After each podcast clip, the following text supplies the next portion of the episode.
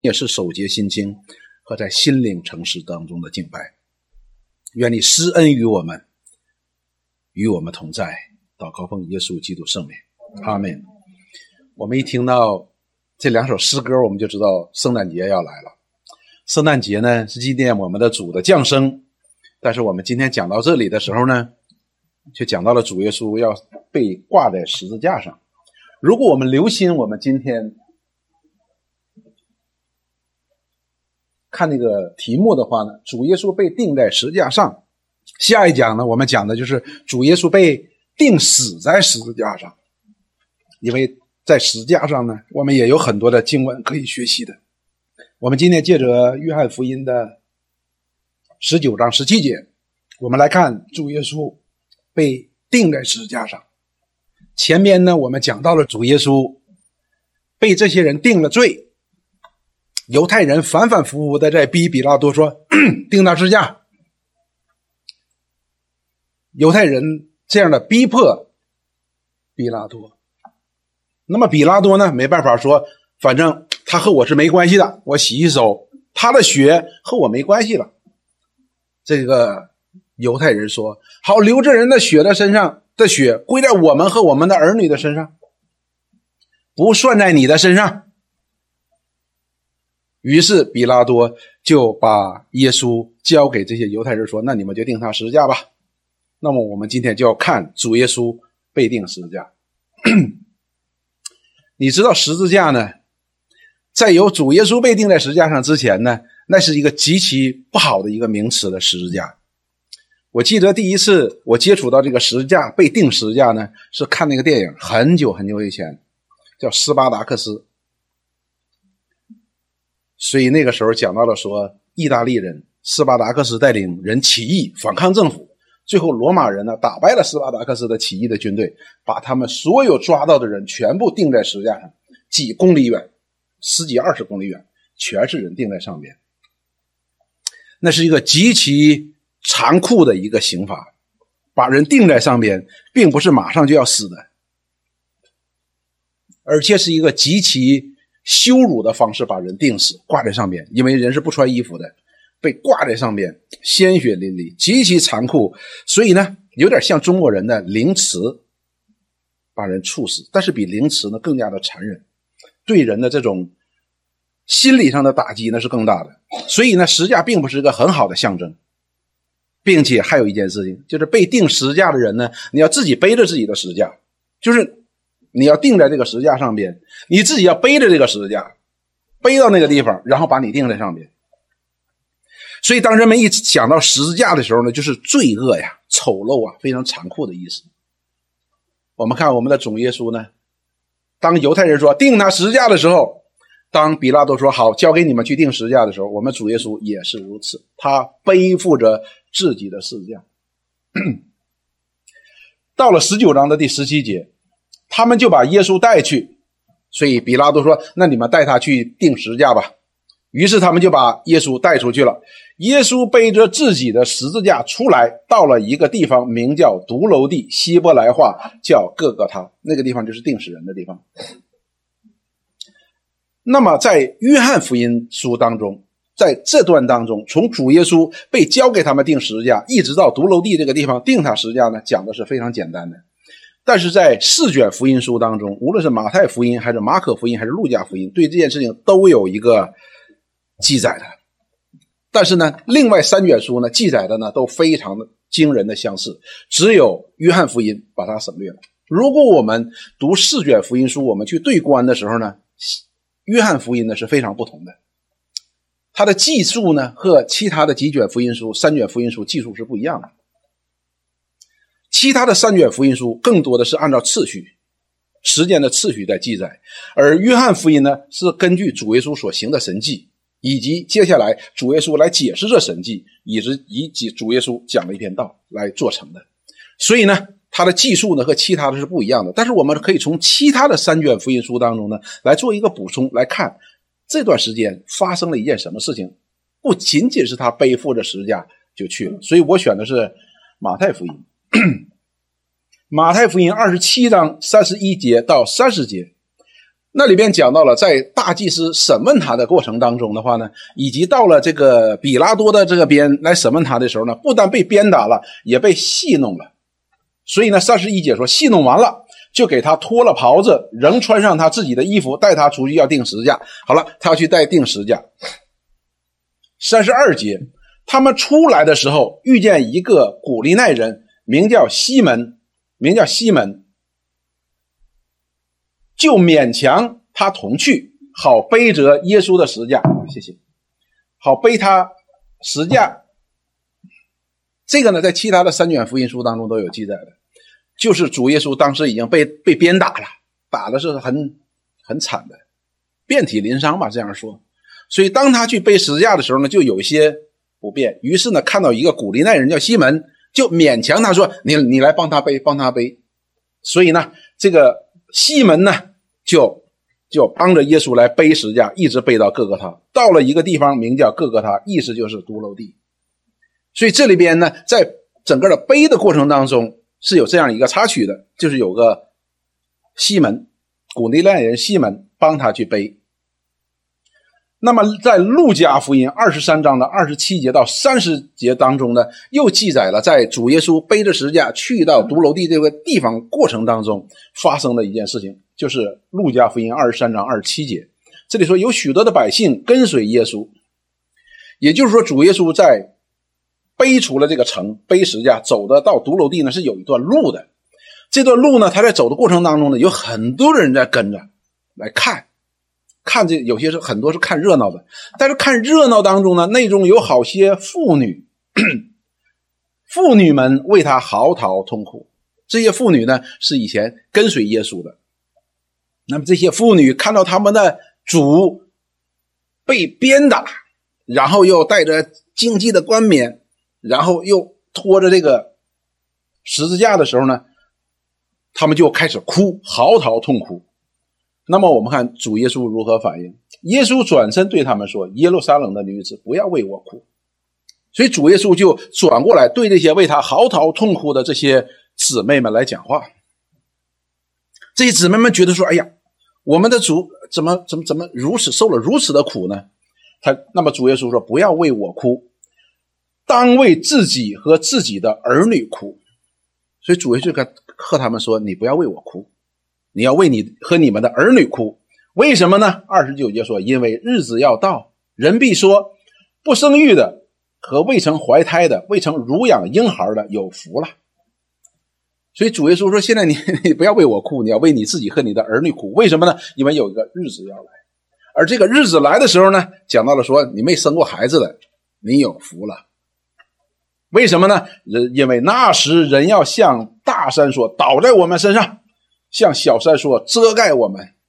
因为神的审判来了，有个审判的日子要来。”而这个审判的日子在来的时候，人们会有极端的恐惧。这个审判是非常可怕的，以至于说：“哎呀，山呐，你倒在我身上吧。”为什么呢？使我不去见那羔羊的面。这是启示录当中也讲过同样的预言。所以主耶稣说：“那个时候呢，你没有生过小孩的，那么你只担心你自己；但是如果你要是有小孩，你会脱离你的小孩了，觉得说：‘哎呀，孩子啊，所以你没生养的。’”你就有福了，所以这里边讲到了主耶稣的两个插曲，就是和这个约翰福音呢不太一样的地方，也不是说不太一样，就是增补进去了一些。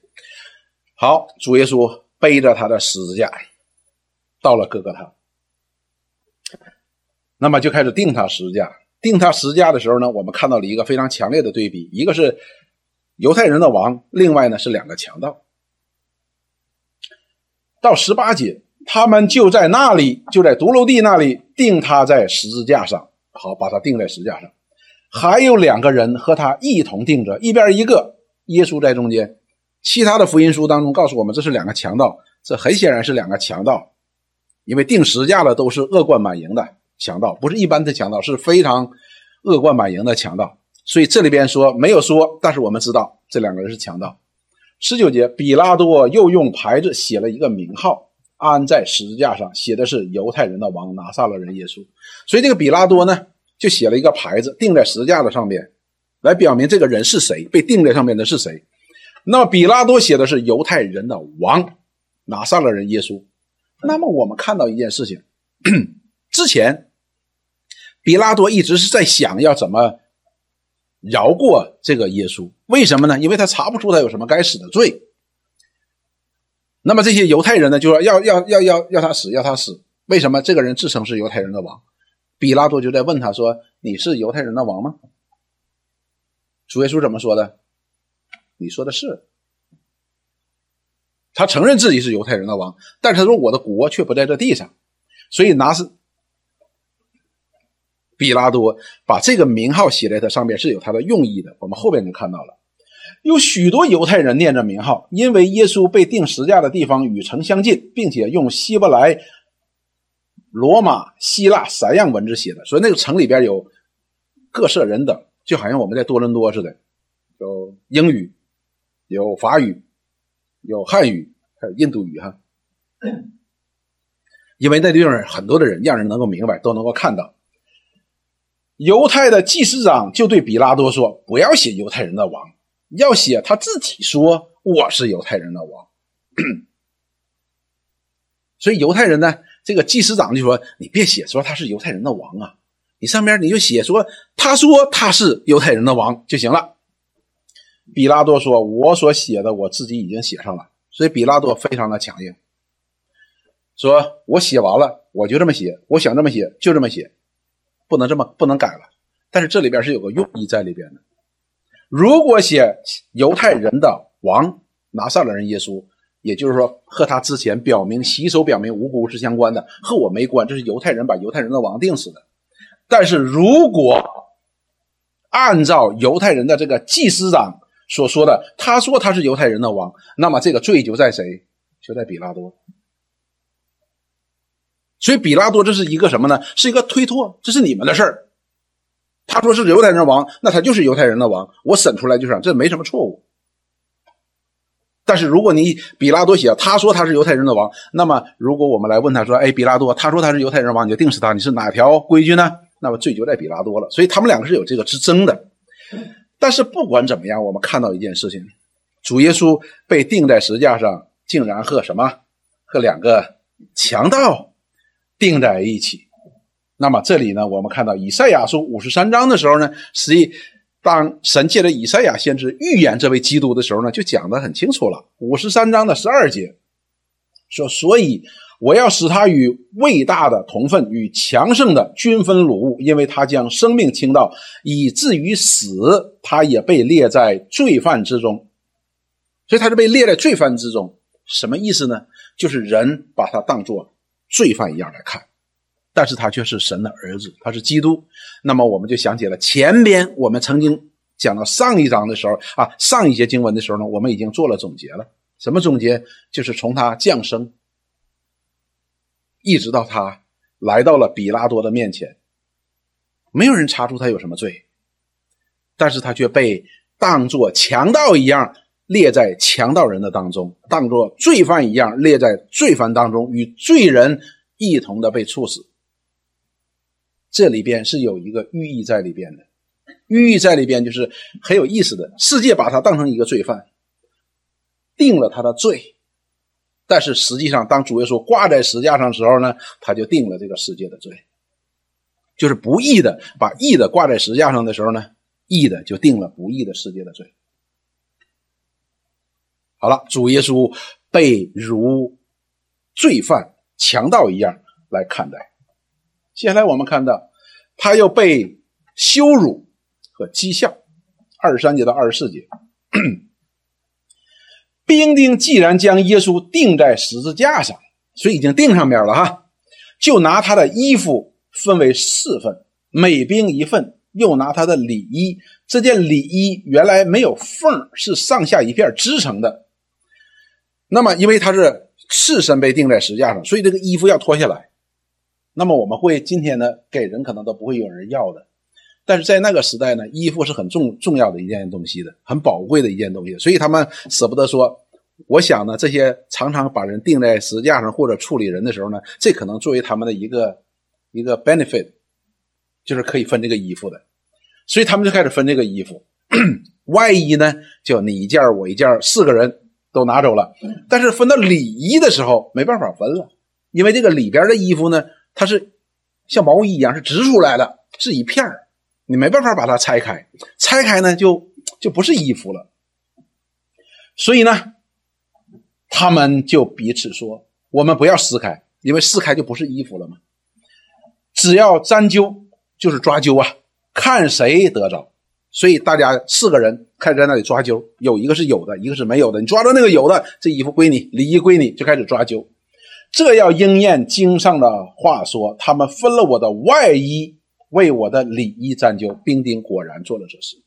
也就是说，这一件事情同样也有先知在预言这件事情，但是同样在这件事情的过程当中呢，实际不仅仅做了这些事情。我们再看马太福音二十七章的二十七节到三十一节，巡抚的兵把耶稣带进衙门，叫全营的兵都聚集在那里，他们给他脱了衣服，穿上一件朱红色的袍子，用荆棘做。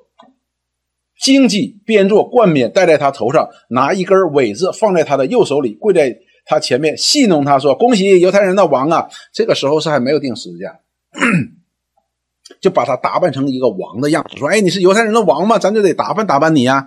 就给他打扮起来，跪在他面前戏弄他。你知道王要有一个杖的，他这里边给他一个苇子。三师姐要吐吐沫在他脸上。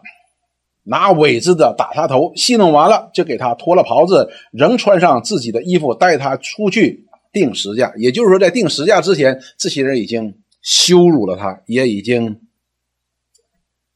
嘲笑了他。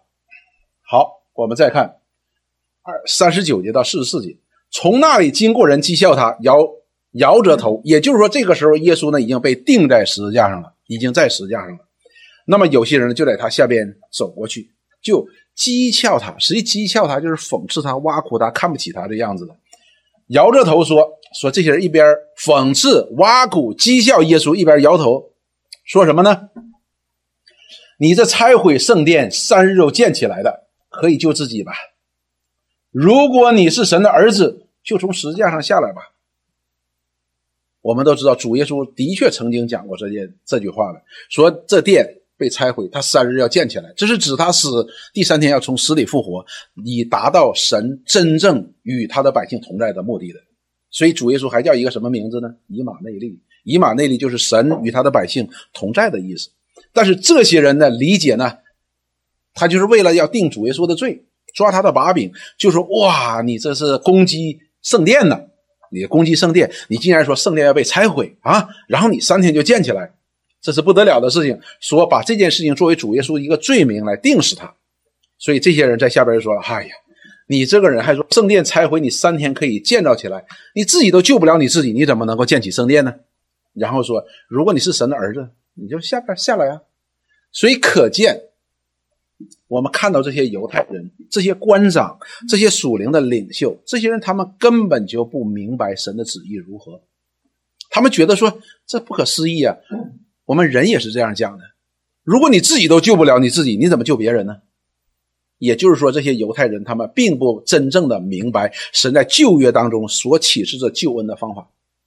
所以以赛亚书讲的很清楚，他们并没有，他们是按照他的传统来判断，按照他们的理性来判断，这是不可能的。你自己都救不了你自己，你救我们做什么？所以他们把这个事情来作为一个笑话，在主耶稣的面前。在石架上，主耶稣的面前来笑话他，你自己都救不了自己，还说救我们？你还说你是神的儿子？事实一解，祭司长和文士并长老也是这样戏弄他，说他救了别人，不能救自己。他是以色列的王，现在可以从石架上下来，我们就信他。所以讲这些话讲的实际上是非常非常的悖逆的。四十三节，他依靠神。神若喜悦他，现在可以救他。你看，把这个话又引到了神的身上，说你如果是神的儿子，你是基督，神又喜悦你，你又依靠神，那神肯定救你啊。呃，所以这句话讲的就越来越离谱了，开始扯到了神了，开始讲到了神了，与神联系在一起了，似乎神都不要救你，因为他曾说我是神的儿子，所以他们把主耶稣的宣告当做嘲笑主耶稣的这样的这些事情来嘲笑他。十四节，那和他同定的强盗也这样讥笑他。所以那两个强盗呢，虽然也定在上面呢，也在讥笑他，也在笑话耶稣的。当然，我们看到后边有一个强盗呢，他悔改。但是开始的时候，这两个强盗都在讥笑他。所以弟兄姊妹，这是一个非常具有讽刺性质的一个一个场景。一个完全公义的、没有罪的这样一个神的儿子，却被不义的人定罪，被挂在十字架上。而主耶稣，他有绝对尊严的上帝的儿子，却被人讽刺挖苦，因着什么？因着他向我们宣告了一个事实，事实就是他是神的儿子，他是我们的救主，而遭到嘲笑，而遭到讽刺。而这些事情呢，实际是应验了旧约先知对这位基督的预言。在诗篇二十二篇的十二节到第十八节，这是大卫的诗篇。大卫是先知，他这样预言。这里说，有许多的公牛围绕我，巴山大力的公牛四面困住我。当我们讲到说巴山大力的公牛和公牛的时候呢，通常都是不是什么好的事情哈。这些是攻击他的人，很强壮，像巴山大力的公牛一样。说他们向我张口，好像抓狮吼叫的狮子。我如水被倒出来，我的骨头都脱了节，我心里在我里面如蜡融化。所以讲到了这位基督，这位神的仆人，当他受苦的时候那种光景。当然，大卫在讲写这首诗预言的时候，他并不知道他到底在讲什么，因为他是先知。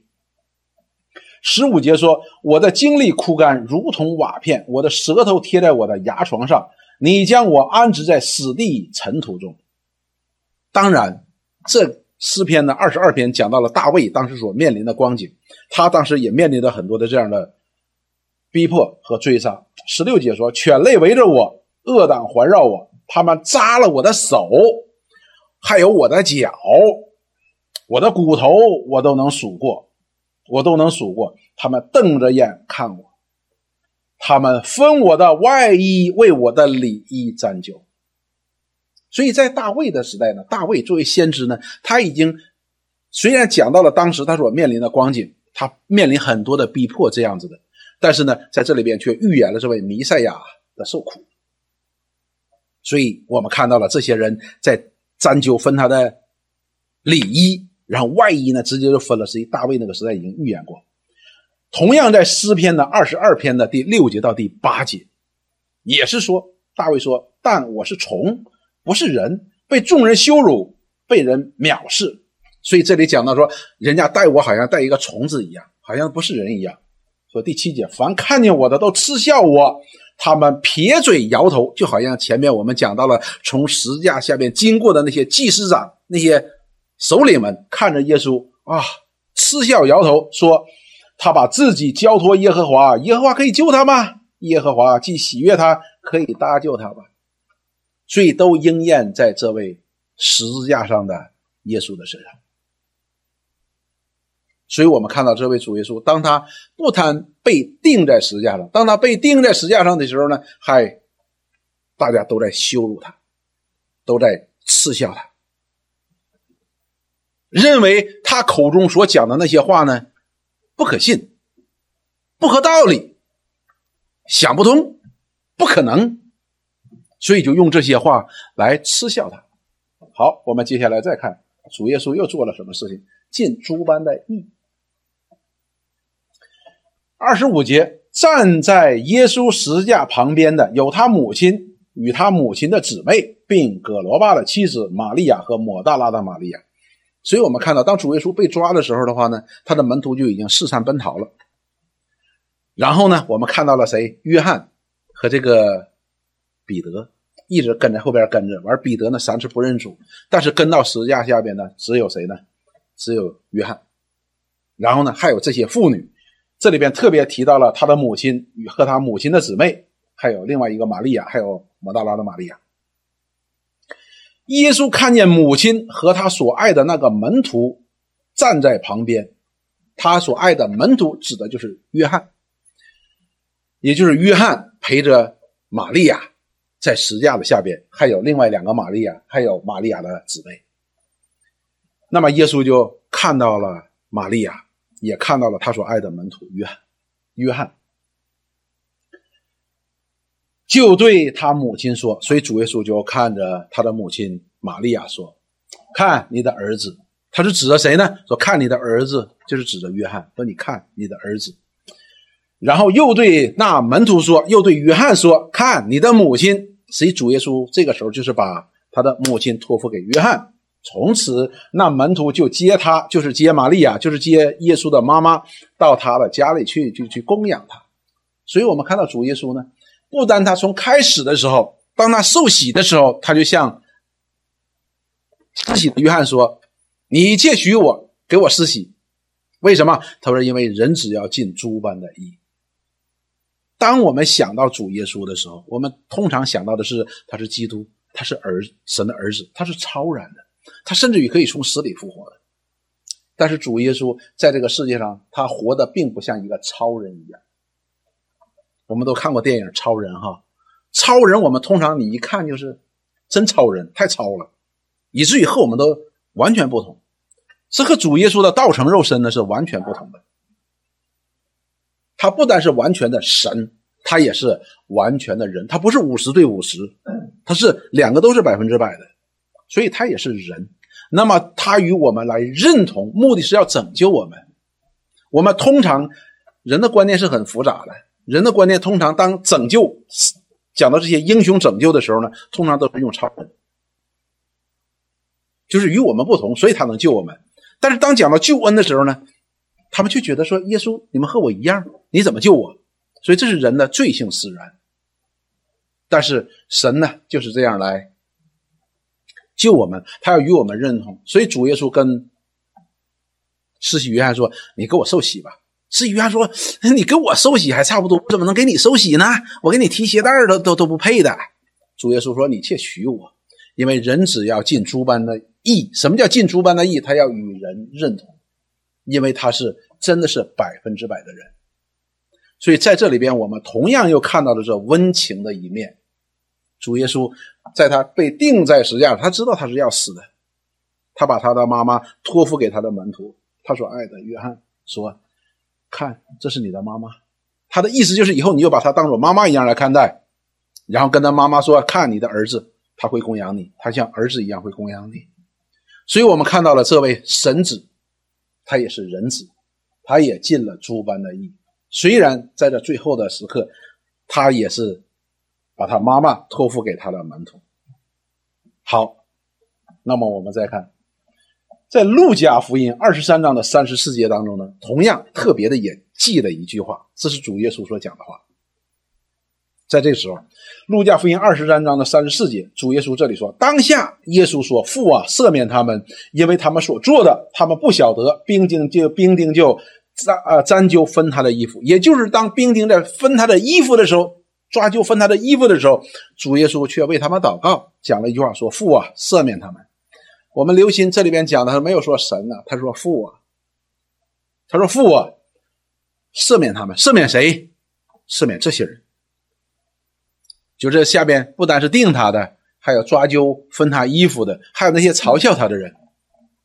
所以主耶稣说：“父啊，赦免他们。”因为他们所做的，他们不晓得，也就是说，他们所做的事情，他们不知道他们在做什么。但是这些人的确，他们知道他们自己在做什么。但是在主耶稣的眼里，他们真的自不知道自己在做什么。如果他们知道，他就不会把这位神的儿子钉在十字架上。如果他们真的知道这是神的儿子，他们哪敢抓阄去分他的衣服啊？所以主耶稣是一个非他在十字架上的时候，他依然。就是被定的时候，他依然，他里边是怜悯的心肠，他里边依然是充满着爱的，他在为这些定死他的人、逼迫他的人、嘲笑他的人、讽刺他的人、羞辱他的人来祷告，求父来赦免他们。好，我们再看旧约的解读，以赛亚书五十三章的第三节。这里同样是在讲诗篇，呃，以赛亚书五十三篇呢，都是在讲这位基督的。那么我们看第三节，说他被藐视，被人厌弃，多受痛苦，常经忧患。他被藐视，好像被人掩面不看一样。我们也不尊重他。这就是此时此刻这位神的儿子在石架上的耶稣的光景。如果我们看此时此刻主耶稣的光景的话呢，实际我觉得有点胜过这个，胜过呀，以赛亚书所预言的，更加的。这里说多受痛苦，这个痛苦不是一般的痛苦。说常经忧患，这个忧患也不是一般的忧患，以至于说他被挂在石架上的时候，他还在为这些人忧患，为他们祷告。这不是一般的忧患。说他被藐视，好像被人掩面不看一样。所以这是一种离弃，不仅仅是离弃，而是要定他在石架上面。说我们也不尊重他，但是从整个的过程当中呢，我们实实际上看到的不仅仅是不尊重的问题了，不尊重的问题，而是一这个羞辱的。好，他好像一个完全无能为力的人。被钉死在石架上，以至于人说你自己都救不了，你怎么能救我们呢？所以在人的眼中看到的实际上耶稣是一个完全无能为力的人。但是我们看哥林多后书第八章的第九节，这里解释的非常非常的好。这里保罗说：“你们知道我们主耶稣基督的恩典。”所以保罗这里肯定你们，所以你们是知道我们主耶稣基督的恩典的。当我们去读保罗的书信的时候呢，保罗书信当中有许多的地方都有这样预设的前提。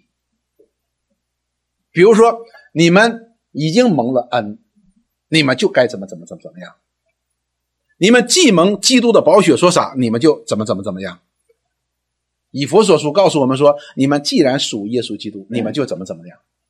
你们既然是新道的人，就当怎么怎么样。这里边讲说，你们知道我们主耶稣基督的恩典，你们应该知道的。那么接下来他就开始解释，你们知道的主耶稣基督恩典应该是怎么样的恩典。这里说他本来富足，却为你们成了贫穷。所以此时此刻，在人们的眼中，我们看到这位主耶稣基督是贫穷的，甚至于说可以是一穷二白的。被钉在石架上了，岂不是一穷二白的吗？不但是一穷二白的，并且列在罪犯的当中，被当作强盗一样钉死。他成了贫穷，但是这丝毫不影响他是神的儿子，他是基督，他是富足的，他本来是富足的。但是人们所看到的是什么？看到的是他的贫穷啊！你自己都救不了你自己，你说你多贫穷啊？你还说你啊救我们？就好像一个人兜里一分钱都没有，说哎我要帮助你啊，要帮助你。你说你兜里一分钱都没有，你帮助谁呢？好了，保罗这里说他本来是富足的，他是神的儿子，他是基督，他是万有的创造者，他是万有的拥有者，他是万有的主宰，他用全能的命令托住万有。如果他把手收回来，把他的命令收回来，这个世界、这个宇宙就不能够存在，是如此的富足。这个富足已经远远超过我们的想象，然后他说：“却为你们成了贫穷，被挂在石架上，是为了你们。你们指的是谁呢？这里面就说你们知道，就是你们这些基督徒啊。如果我们基督徒要真的有明白是主的恩典，我们必须要明白这一点，就是我们的主并不是贫穷的，他本是富足的，但是却因为我们成了贫穷。”却为了我们道成了肉身，然后接下来说，他道成肉身被挂在石架上，似乎是一无所有的贫穷的时候，为什么呢？叫你们因他的贫穷可以成为富足。弟兄姊妹，原来他成为贫穷，我们才能够成为富足。如果他不放下他的富足，成为贫穷。那么我们还在贫穷当中，那么我们的贫穷比他的贫穷更加的贫穷，因为我们就要灭亡。所以我们要明白，主耶稣在十字架上所面对的这一切，本来是我们应该所面对的。他在我们的位置上来替我们承担这一切。还记不记得上周我们说的总结？他是无罪的，他是完全圣洁的，他没有犯过罪，但是却。因着我们，他被挂在石架上，仿佛一无所有，被人看为罪犯、强盗，人们可以任意的待他、羞辱他、讥笑他，来挑战他。菲利比书给我们这样的解释：他本有神的形象，这是他的副主，他有神的形象啊。希伯来书说当中怎么说？他是神本体的真相，是神所发出的光辉。哥罗西书当中怎么说？他是神在永恒当中首生的，他就是神。约翰在约翰福音开始就讲。他就是神，他有神的一切的荣耀，他有神的一切的伟大，他有神的一切的权柄，这就是他的父主。他本有神的形象，而前边我们看到保罗怎么说？他本来是父主，这就是他的父主，他的父主就是他是神的父主。接下来说，不以自己与神同等为强夺的，强夺的意思就是把他抓住。抓住的意思，抓住不放。所以主耶稣呢，他为了我们，他没有抓住他的富足，而是把他富足怎么样放下？为了我们成为了贫穷，反倒虚己，把自己倒空。这里边我们再强调一次，主耶稣没有抓住他神为神的富足放下，并不意味着他失去哈。这我们再强调一次，他没有失去的。主耶稣即便是在钉在石架上的时候，他依然是百分之百的神。所以他放下，并不意味着他失，就是说没有了，失去了，这是完全不同的。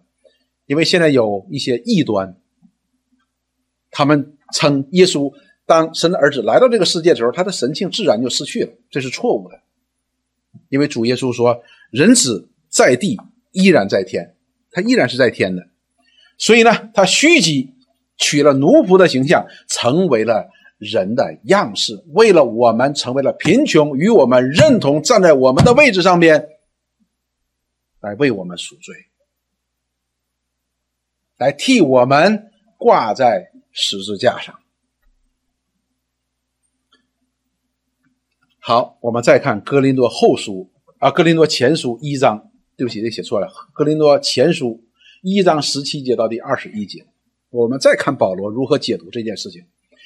基督差遣我，原不是为施洗，乃是为传福音，并不用智慧的言语，免得基督的实价落空了。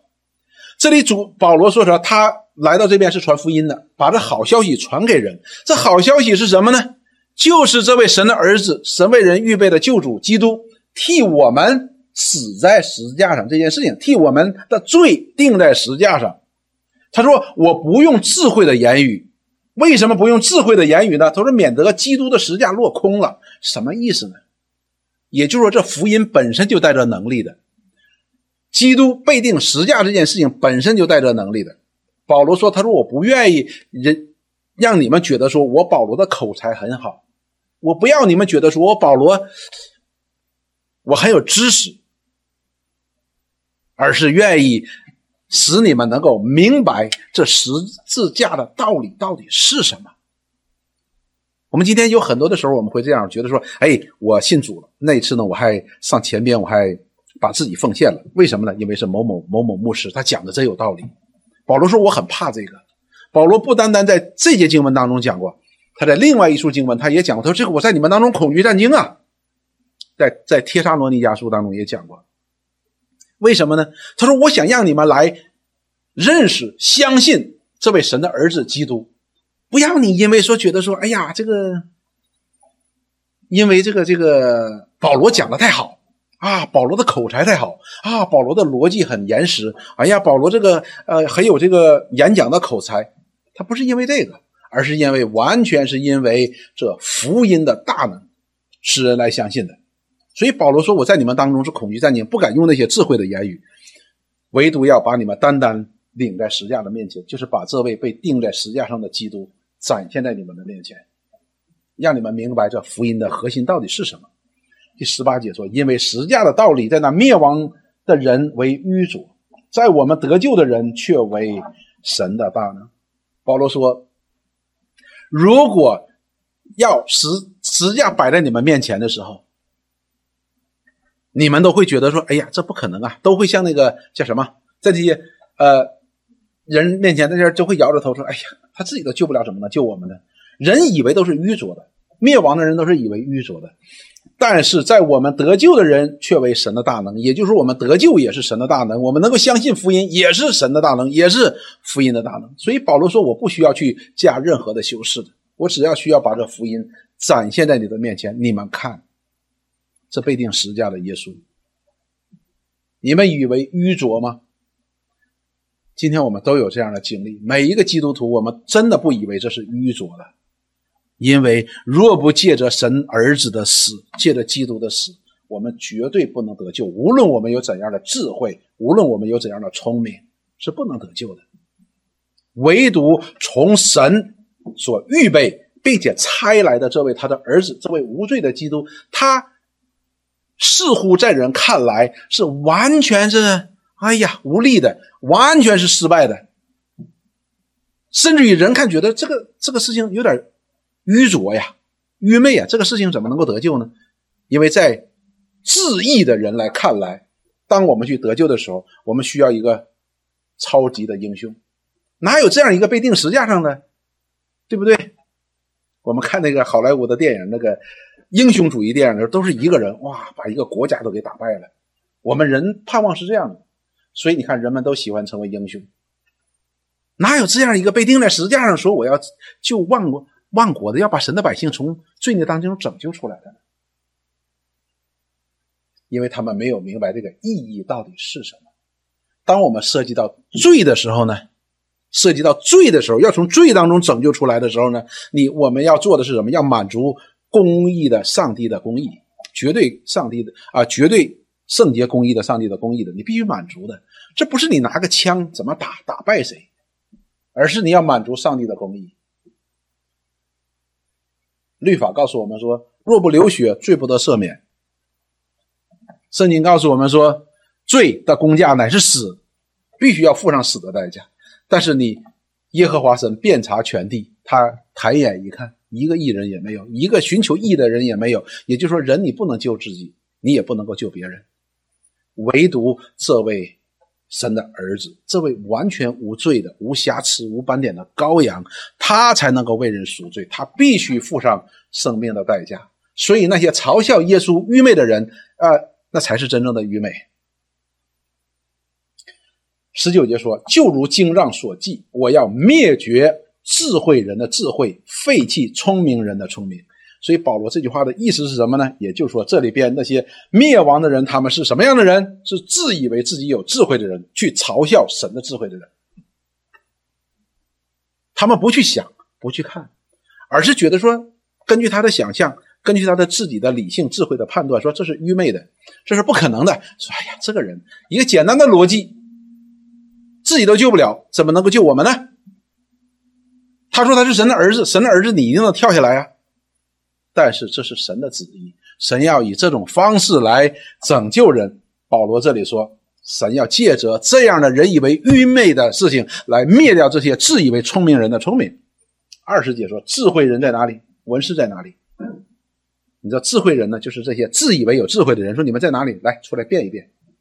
然后你不那些文士呢？你在哪里？世上的辩士在哪里？神岂不是叫这世上的智慧变成愚拙了吗？当然主。保罗讲这句话的时候，耶稣基督已经从死里复活，神使他从死里复活，以显明他是神的儿子。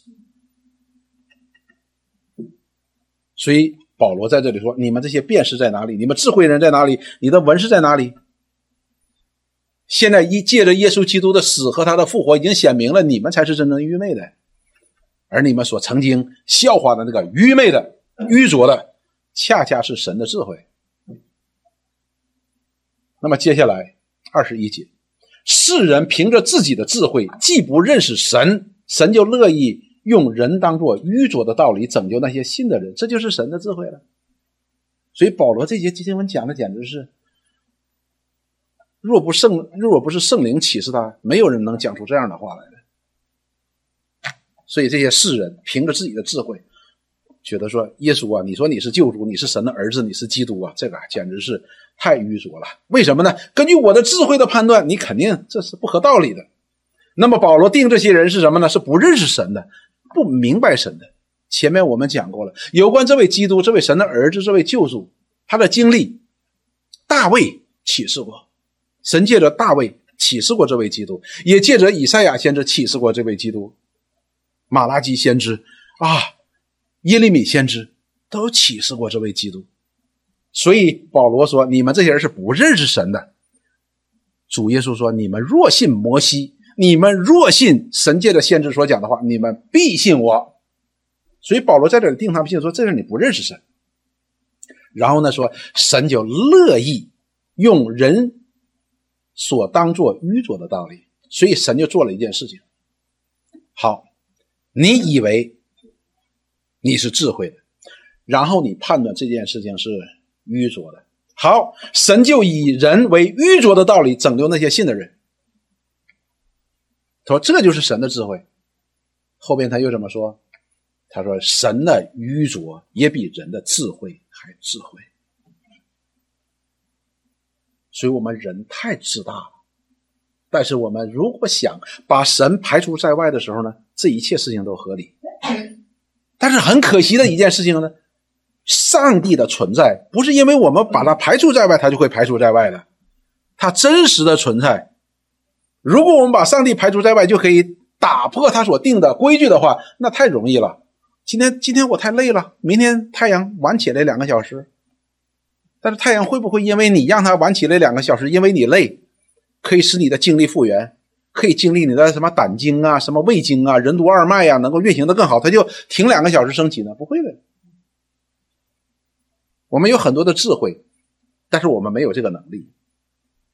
但是上帝不一样，上帝的智慧，上帝也有上帝的能力。上帝的能力可以保证他的智慧可以实现，而上帝的良善呢，又可以表现出他的智慧呢，不是狡猾。而我们人不一样，我们人仅仅是为了满足我自己。我们觉得说，哎呀，今天我太累了，明天太阳晚起来两个小时吧。但是你知道，人别人不累呀。这个世界上不我们自己，不是我们就我们自己的。我们怎么可以说啊，太阳两个小时之后再起来呢？所以人呢，以为的智慧呢，实际是真正的愚昧。那么这里也告诉我们一件事情：什么是真正的愚昧？就是不认识神。什么叫不认识神？就是自我为中心。什么叫自我为中心？就是我就是神。这就叫愚昧。圣经里边所讲的愚拙。好，弟兄姊妹，我们从今天所讲的这段经文，借着主耶稣在十字架上。这一段时间，我们看到了主耶稣以人以为愚拙的方式被挂在石架上边，并且被人羞辱、被人讽刺、被人挖苦、被人鞭打、被人吐唾沫在他身上。这些人怎么样？觉得自己是智慧的。但是下一次我们讲到的时候，神就使这事情反转。下下次的时候。下次的时候，这些人似乎真的得逞了，因为耶稣真的死了，甚至于他的门徒都哎呀死了，结束了。但是第三天从死里复活了，那么就显出这些人的愚昧。所以弟兄姊妹，我也想说一件事情：我们这些知道我们主耶稣基督的恩典的人呐，我们必须要知道这恩典是怎样来到我们当中的。是借着这位神的儿子，他的降卑，借着他不以与神同等为强夺的，他放下，在人看来他是贫穷的，我们是在这样的光景当中，曾得到了他的富足。也就是说，神公义的满足是神的儿子付了代价的，而我们是应该被钉在石架上的。我们是应该在神绝对公义的大光当中被羞辱的那一位。这个我们有没有经历过弟兄姊妹？当我们被重生得救的时候你有没有看到我有没有看到我自己是羞耻的？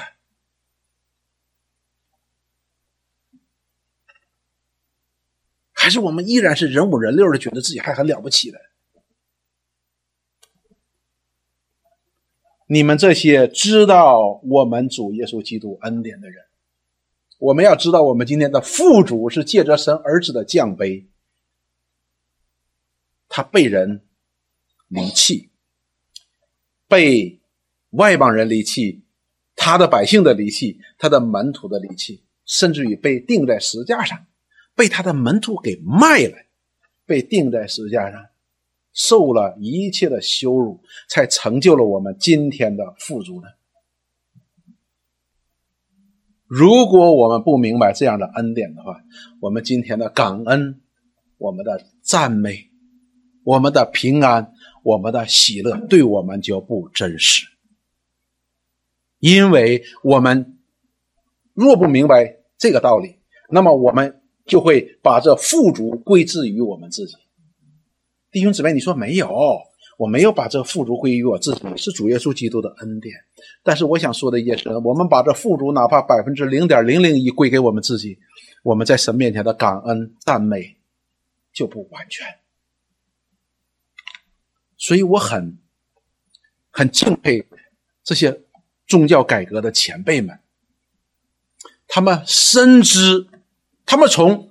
天主教的走歪的这个路上，他们深知一件事情：人都是天生的律法主义者，都希望自己在里边有一点 contribution，就是有一点贡献，都觉得我也没有那么坏嘛，对吧？我百分之九十九点九九坏，但是还有百分之零点零一的好嘛。所以我们看这些宗教改革的前辈们，他们讲的非常的绝对的，唯独恩典。什么叫唯独恩典？就是没有没有别的。唯独神的荣耀，唯独耶稣基督，唯独神的话语，让我们无路可走。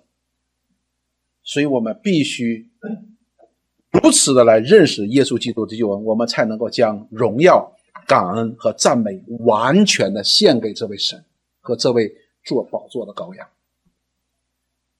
哪怕有一点、一丁、一点我们都是。我们都会使我们产生一个巨大的骄傲。加尔文说：“预定与拣选的教义，这几天我们的中国桥一直在讲，还有那个我们上的课都在讲预定与拣选。弟兄姊妹，这是非常非常重要的一个教义，非常非常重要的一个教义。”加尔文说：“如果我们对预定与拣选的教义，我们不摆或者我们不相信的话。”会使我们一定不是一个感恩的人，你一定不感恩，为什么？因为这里有我一部分嘛，有我一部分，所以我们的感恩和赞美一定是不完全的。同样的道理，保罗在这里说：我们若不知道我们主耶稣基督的恩典到底是怎样的恩典，我们今天的富足是哪里来的？是唯独基督，唯独神的荣耀，唯独恩典的话。那么我们里边就会滋生出来骄傲，滋生出来自大，我们的感恩、我们的赞美呢就不完全。所以弟兄姊妹，我们要知道，他被挂在石架上的时候，神的儿子的时候，他是因着我们成为贫穷，他的目的是要我们在他里边成为富足，以至于保罗怎么说？保罗说：“谁敢轻看生儿子的血呢？谁敢践踏生儿子的血呢？如果我们不明白基督的恩典是这样的恩典，那么我们很可能在某些方面，我们就会践踏，就会轻看生儿子的血。这是很严肃的一件事情，弟兄姊妹。为什么我们要天天查考圣经？因为借着这圣经，我们不单知道这位基督是怎样的基督。”我们也知道这样基督所做成的恩典是怎样的恩典，同时我们也能够知道，我们这些人和神的恩典本来是原来没有一点点关系的，我们一点点的相配的地方都没有的，但是神就给我们了，这就叫唯独恩典。盼望我们能够明白。基督的这样的降杯，盼望我们一点儿也不要像在下边路过的那些人，那些犹太人的领袖摇着头说：“哎呀，我还是不错的，我们不要做这样的事情。我们要去认识他，认识他的恩典，同时也认识到我们自己是完全不配的。”有些人讲，我们中国人讲说天上掉馅饼，真的是天上掉馅饼。这样的恩典临到我们，比天上掉馅饼可能还还不容易的，因为这是借着神的儿子才给我们的。天上掉馅饼，至少还有一个概率的问题，但是这恩典临到我们，完全没有概率的问题，因为是唯独恩典，出于神。那纯全、良善、可喜悦的旨意，就成就了我们今天的光景。但是我们不要忘了，我们今天的富足是借着这位基督他的贫穷，而这位贫穷者在人的眼中看他是贫穷的，贫穷到了极致，以至于人们去笑话他。但是他却是富足的，富足到一个什么程度呢？他有神的富足，但是他放下。就成就了我们今天的富足。我们一起来祷告，亲爱的主，我们感谢你来到你的面前，也来到了你十架的面前。主，我们来观看，